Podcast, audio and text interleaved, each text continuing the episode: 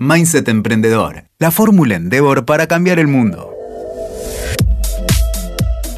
Bienvenidos a un nuevo episodio de Mindset Emprendedor, este podcast en el que recorremos la mente de los que piensan en grande.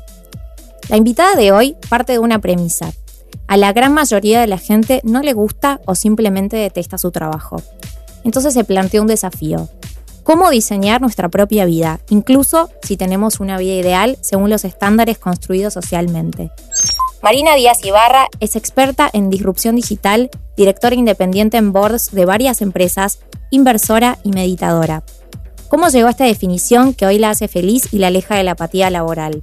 Entre tantas cosas, ha plasmado todas sus ideas en su libro Un Mundo Sin Jefes. Un montón. Bienvenida, Marina, a Mindset Emprendedor. Hola, Julie, ¿cómo estás? Feliz de estar acá. Gracias por tenerte, un gusto, un placer enorme que estés acá. Bueno, Marina, vamos a empezar con, lo siguiente.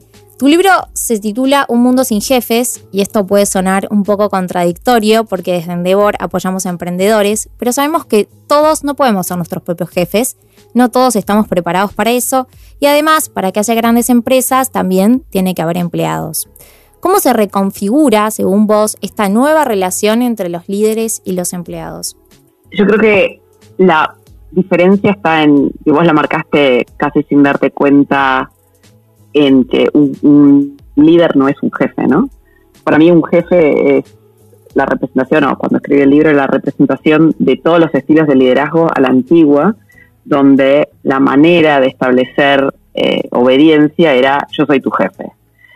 Y está demostrado que nada, esa relación tan vertical que se establecía en las corporaciones a la antigua, más allá de que está de modé, hoy dura muy poco. A la gente le duran muy pocos los trabajos demasiado verticalistas, donde no tienen autonomía, donde no sienten que pueden crecer, eh, donde no se les otorga un propósito, donde la única fuente de verdad es el jefe. Es un mundo sin jefes venía un poco por ahí, sin negar que obviamente las corporaciones y, las organizaciones necesitan cierto grado de eh, jerarquía. Ahora, creo que cada vez menos, y creo que cada vez más empresas entienden que las ideas vienen de cualquier lugar de la, de la organización y creo que creo que se conjuga de esa manera, ¿no? Un jefe para mí no es un líder.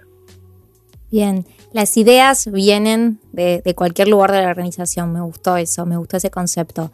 Em, justamente me, quedé pensando que en una de las charlas que tuve el placer de escucharte mencionabas que hay tres formas de vivir la relación laboral, ¿no? Em, ¿Nos querés contar cuáles son esas, esas formas que vos encontraste? ¿Y con cuál te sentís identificada hoy también?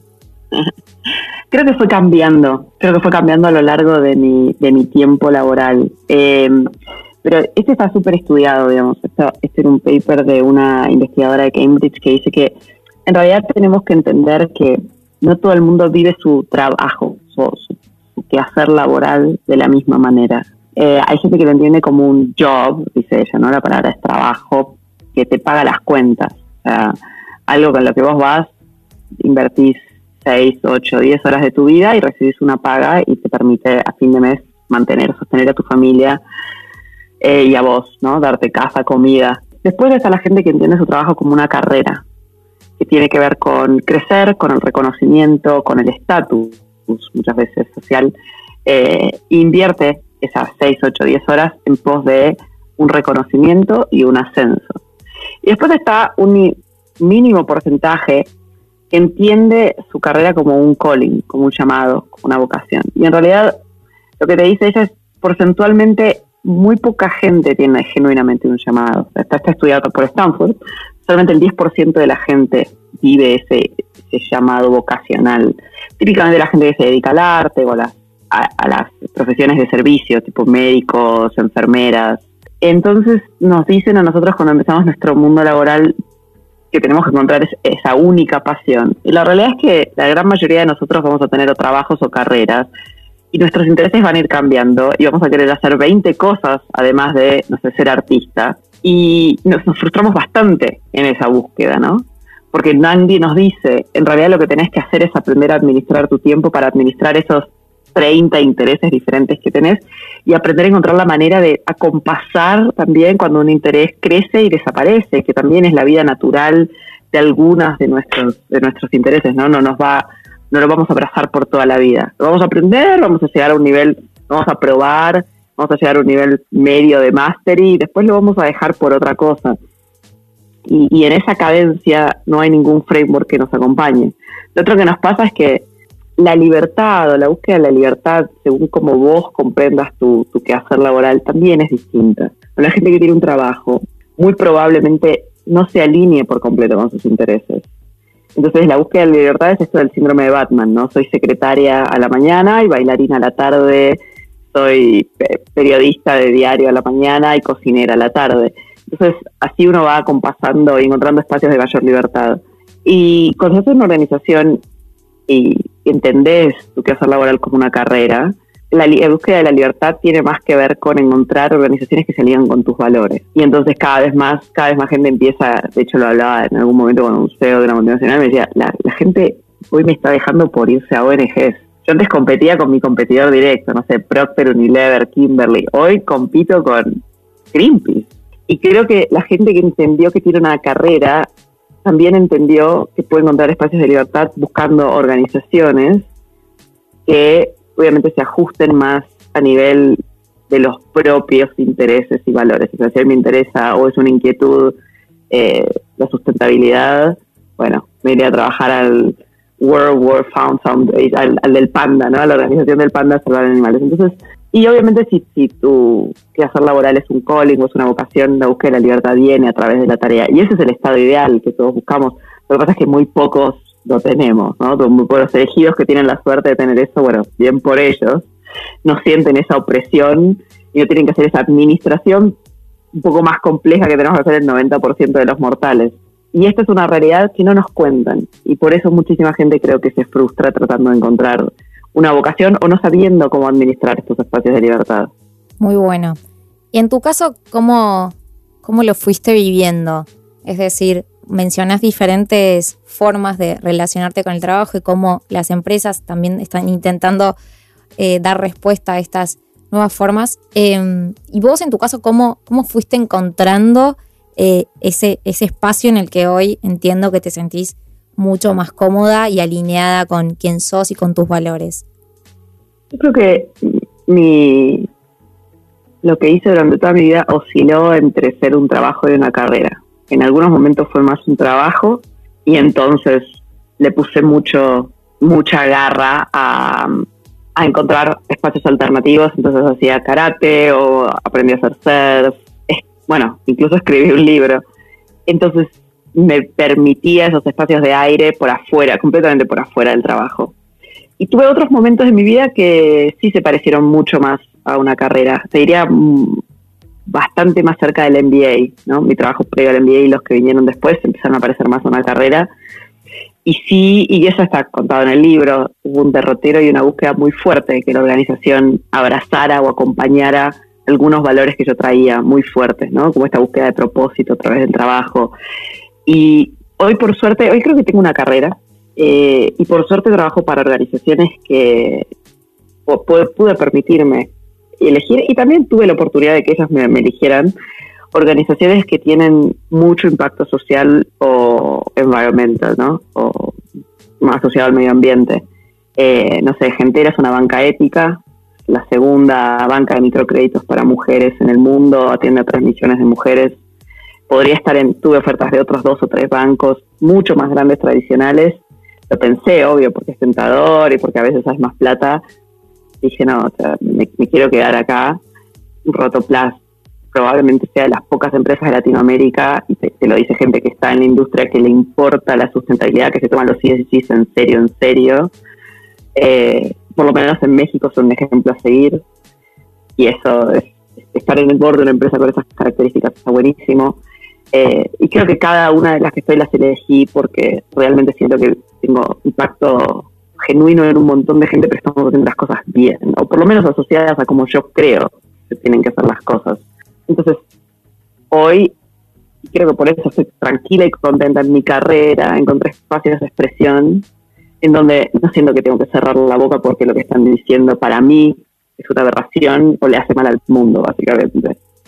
Qué bueno poder encontrar esos espacios donde, donde podés ser vos y estar alineada con, con lo que sos y con lo que sentís. Entiendo que esto no se, no se realizó de un día para el otro, esto, esto fue un proceso que vos fuiste transitando e inclusive, corregime, pero creo que en el libro lo, lo mencionás como algo de una vida diseño. Sí, eh, bueno, hay un proceso que es muy iterativo, ¿no? Vos llegas a una organización, hay una la historia muy graciosa de Nike, que de vuelta igual yo hago siempre el caveat, el disclaimer de yo tuve una mala experiencia, pero la mayor parte de la gente tiene muy buenas experiencias, pero era, yo le seguía a mi jefe muy feliz contándole lo feliz que estaba del propósito de la compañía y me dijo, mira, yo no sabía que contaron, pero acá vendemos camisetas, we sell jerseys here. Eh, una mirada muy pragmática de compro a dos en China y vendo a tres en Estados Unidos y así hacemos plata. Y eso en algún punto de mi corazón un poco más eh, idealista se, se rompió un pedacito o trabajar en otra empresa y decirle como, ay, es la posibilidad de ser el Mohamed Yunus de Latinoamérica, ¿no? Y que la otra persona me diga, yo quiero ser el, Morgan Stanley de Latinoamérica y que otro pedacito de mi corazón se vuelva a romper. Creo que hay un proceso iterativo y que no sabes la verdad hasta que no conoces al founder o gerente general o lo escuchas hablar y realmente entiendes si hay autenticidad en lo que está planteando en la labor de la empresa. Creo que no te das cuenta hasta no ves cómo tratan a todos los shareholders, no solo los stakeholders, ¿no?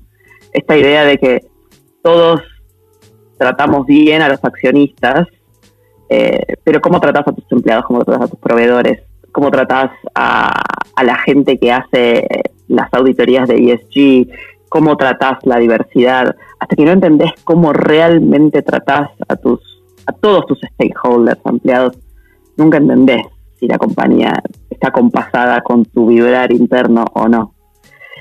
Creo que eso por un lado es iterativo. Y después hay otro lado, que es entender cuál es ese vibrar interno tuyo. ¿Qué cosas te hacen bien, qué cosas te hacen entrar en flow y navegar eso. Para navegar eso necesitas entenderlo y saberlo. Entonces hay un proceso que lo inventó Bill Burnett, eh, que es un profe de Stanford. Y que el tipo dijo, si usamos design thinking, para diseñar software, para diseñar Skype, para diseñar todos estos productos que, se lanzan en el valle, ¿cómo no vamos a usar una metodología tan poderosa para diseñar lo que probablemente sea lo más importante en tu vida, que es tu vida? Entonces escribí un libro que se llama Designing Your Life. Hay otro muy peor también que se llama The Desire Map de Daniel Laporte y que yo leí durante el sabático y que me, gustó muchísimo. Y lo que el tipo te plantea es, hagamos lo mismo que hacemos cuando diseñamos software con nuestra propia existencia. Entonces empieza con empatizar, que tiene que ver con entenderte básicamente. Él te propone escribir un diario del bienestar, empezar a escribir las cosas que te hacen bien, tomar conciencia de qué cosas te hacen bien. Porque desde lo que te hace bien, típicamente es porque está alineado con tus valores más internos. Digo, sin juzgar cuáles son esos valores buenos y malos, pero hay, hay algo de entrar en flow que tiene que ver con, ah, esto que estoy haciendo vibra, y odio las palabras tan metafísicas en esos entornos, pero bueno, poco que vibra, como estoy vibrando yo, tomar conciencia de eso. Después te dice, bueno, empecemos a idear, como cuando diseñas un software, investigar todos los posibles vos que podés ser. Entonces, no sé, bailarina, astronauta, stripper, no sé, volá, porque lo que también te dice es, no lo censures previamente tira todo sobre la mesa y no empieces con soy muy grande para esto, soy muy viejo para esto, no me da el cuerpo para esto, no, tengo las credenciales para esto. Vos pones todo arriba de la mesa pero después vamos a tener tiempo de sacar. Eh, y después te dice, bueno, tira una línea de tiempo y pregúntate qué querés ser en cinco años. Y empezá a diseñar todas las experiencias que tenés que vivir para llegar a esa persona que vas a ser en cinco años, ¿no? Porque al final, ¿quién te vos te convertís? A lo largo, al final de cinco años, tiene que ver con dos cosas. Uno, las experiencias que vivís y las conversaciones que tenés. Uno está en el número de conversaciones de cualquier cosa. Y con esa guía, y hacelo de vuelta, hacelo dos o tres veces. Hace una donde la vergüenza y la plata no sean un problema imaginario, ¿no? Y después empezarlas a hacerlas converger hacia algo que te resulte más cómodo, pero que te incomode, en el sentido de que sientas que es lo suficientemente ambicioso como para ser realizado, pero para mantenerte despierto. Digo, sacarte de la comodidad. la comodidad es un asesino de sueños, muchas veces. O siempre, te diría. Y finalmente te dice prototipa, agarrá este mapita que dice que, bueno, no sé, quiero ser bailarina clásica de cinco años. Listo, para eso tengo que hacer estas 10 cosas. Tengo que tomar clases de ballet, tengo que empezar a elongar, tengo que hacer clases de yoga y anda a hablar con gente que está haciendo eso para que te cuente el lado B. Anda a hablar con bailarinas, y estoy tirando el ejemplo de bailarinas, obviamente en el mundo corporativo es más fácil, ¿no? Quiero ser Senior Vice President de Data. Listo, anda a hablar con estos tipos. Yo quiero ser lo que en cinco años lo que vos estás haciendo. Y en, contame el lado B. ¿Y con qué otras personas tengo que hablar? Entonces empezás a construir tu vida un poco más proactivamente. Y obviamente la vida te va a tirar boomerang. O sea, van a llegar cosas inesperadas, vas a eh, dejar a alguien embarazado, quedarte embarazada, vas a tener una enfermedad, se va a morir tu padre, tu madre. Digo, la vida sucede y te atraviesa, pero vos tenés un mapita. Y es siempre mucho más fácil volver al rumbo cuando tenés una suerte de mapa. Y creo que también es interesante hacer este proceso cada dos o tres años, ¿no? Y, renovarlo, porque cada dos o tres años uno, uno cambia mucho de quién es. Creo que hay mucho de proceso en, en todo lo que mencionas, porque esto no, es que es un despertar, que un día te despertaste y todas estas ideas eh, vinieron a vos como por arte de magia. Es un proceso de, como se dice ahora, de, construcción, ¿no? Y me imagino que detrás de eso también hubo, hubo crisis. De hecho, en tus libros las mencionás.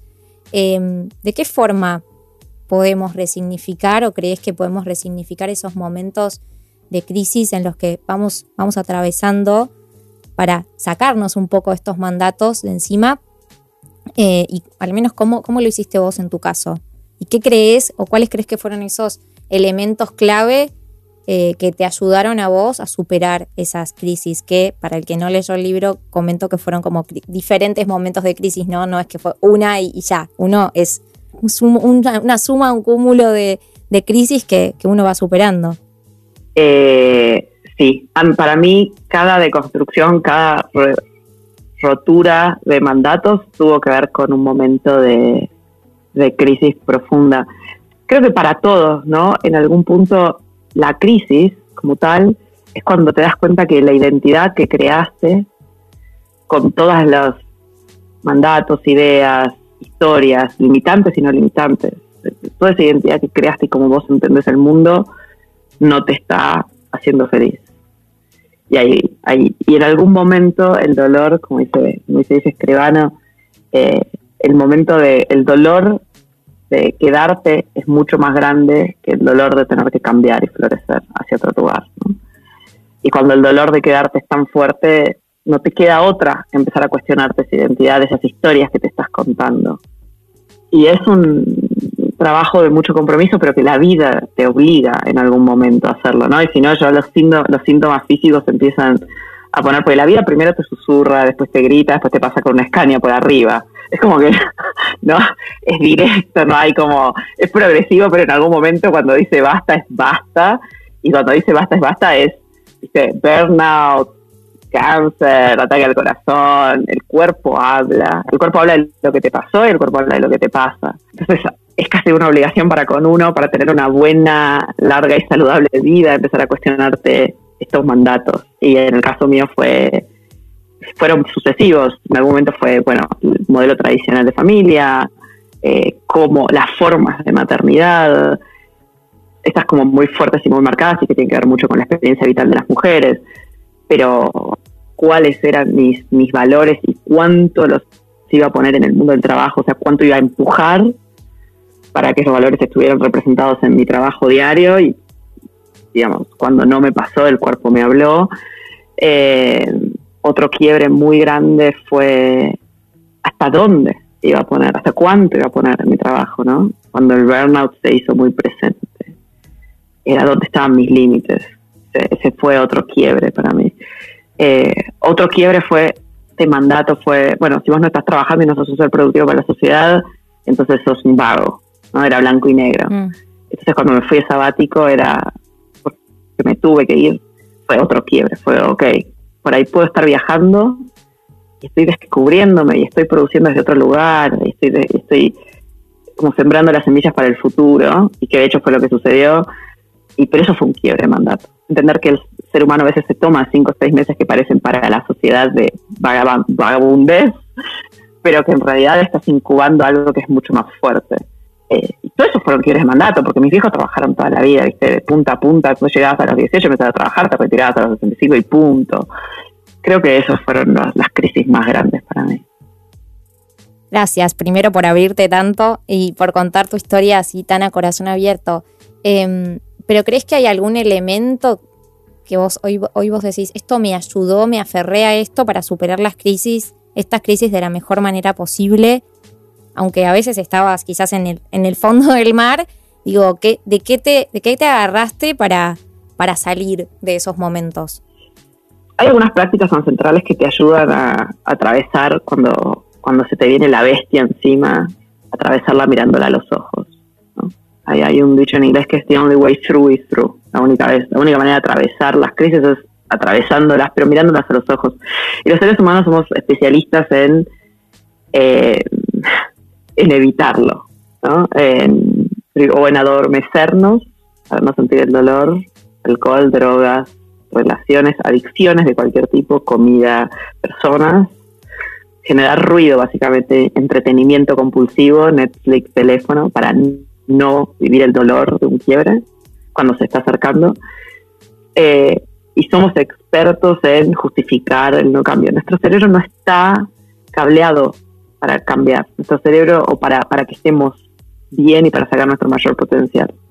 Nuestro cerebro está cableado para defendernos en la sabana africana que haya la menor cantidad de cambios a nuestro medio posible, porque es un consumo de azúcar el cambio, y entonces en un mundo anterior donde las calorías no estaban tan disponibles, consumir azúcar es un problema. Entonces, cuanto más estable, menos tenemos que usar el cerebro, que es lo que más quema azúcar, mejor. Entonces, muchas de las de los recursos que usé tienen que ver con salir de este modo de default. Mari, sacándote un poco de esta esta faceta que es muy, muy espiritual y, está buenísima. También hay otra que, es súper interesante y que vos siempre eh, traes bastante en tus redes y mencionás, que tiene que ver con eh, la desigualdad entre hombres y, mujeres, en, especialmente en el mundo laboral, bueno, en, todos los ámbitos, ¿no? Pero en el mundo laboral, em, y es algo que me, me interesa conocer porque participás de diferentes eh, directorios de grandes empresas, como mencionaste, también estuviste en muchos espacios eh, corporativos. Em, ¿Qué ves que está cambiando o no sobre la relación de, disparidad entre hombres y mujeres en, el mundo laboral? Creo que hay más conciencia sobre el tema y creo que se habla más y creo que se avanzó el diálogo. Creo que hoy no hay empresas donde la palabra diversidad e inclusión, las palabras diversidad e inclusión no estén presentes de alguna forma u otra en el diálogo cotidiano, por lo menos de la gente de recursos humanos. Y creo que diversidad e inclusión fue cambiando un poco su scope.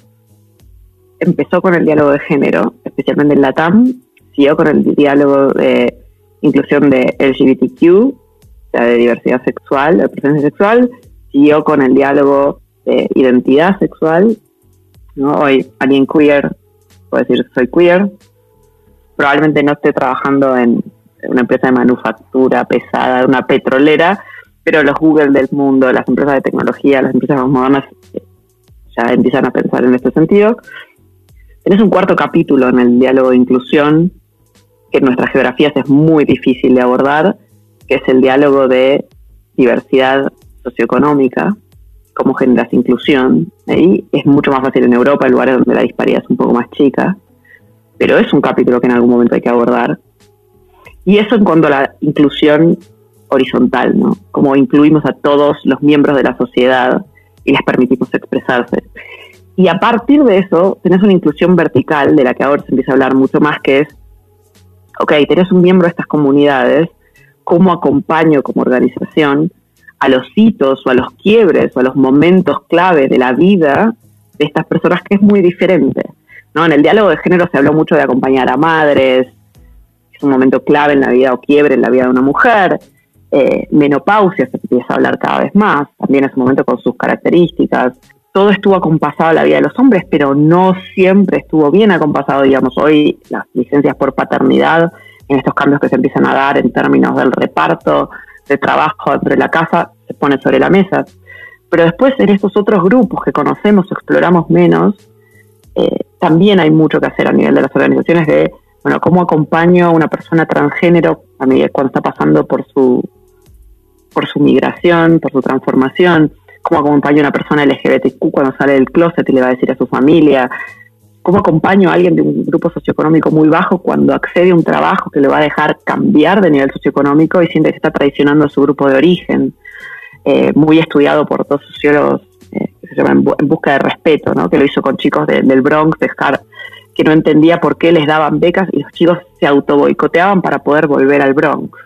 Y que pasa muchísimo. Muchas, muchas iniciativas sociales se frustran por eso y que sentían que traicionaban a su grupo de origen, tenían que pedir permiso. Entonces hay toda una tradición de pasaje donde ellos vuelven a su villa, vuelven a, a, su, le dicen The Project de New York y piden autorización a su grupo. Entonces, ¿cómo la organización acompaña estos quiebres? Y de vuelta, desde maternidad, menopausia hasta cambios de nivel socioeconómico, cómo acompaña a nivel vertical en el tiempo de vida, en la experiencia vital de cada uno de estos grupos a la persona. Eh, entonces hay mucho por hacer, porque recién el diálogo está en género, mujeres. Fíjate que a nivel horizontal y vertical no cubrimos, creo, ni un 30% de toda la matriz.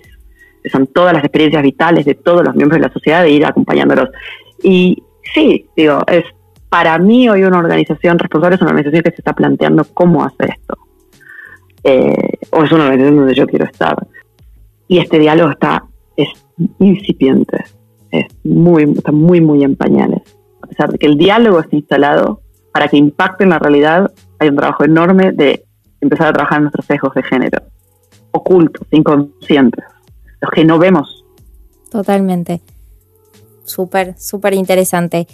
Eh, y además acá, en este sentido, creo que los emprendedores que siempre o, generalmente vienen con una propuesta innovadora donde hay una adopción más rápida de repente a, determinadas eh, realidades que captan necesidades de la sociedad quizás de manera más rápida que una organización más grande, ahí tienen un gran trabajo para, para hacer y grandes oportunidades para aprovechar y para dar con productos y servicios, dar respuesta a estas necesidades de nichos de la, de la población, o sea, o minorías, vamos a decirlo correctamente que, hoy están más desatendidas. Me parece que en ese sentido ahí los emprendedores tenemos, tienen un gran, un gran espacio desde donde construir. Totalmente. igual tampoco son minorías, cuando las juntas a todos son una enorme mayoría.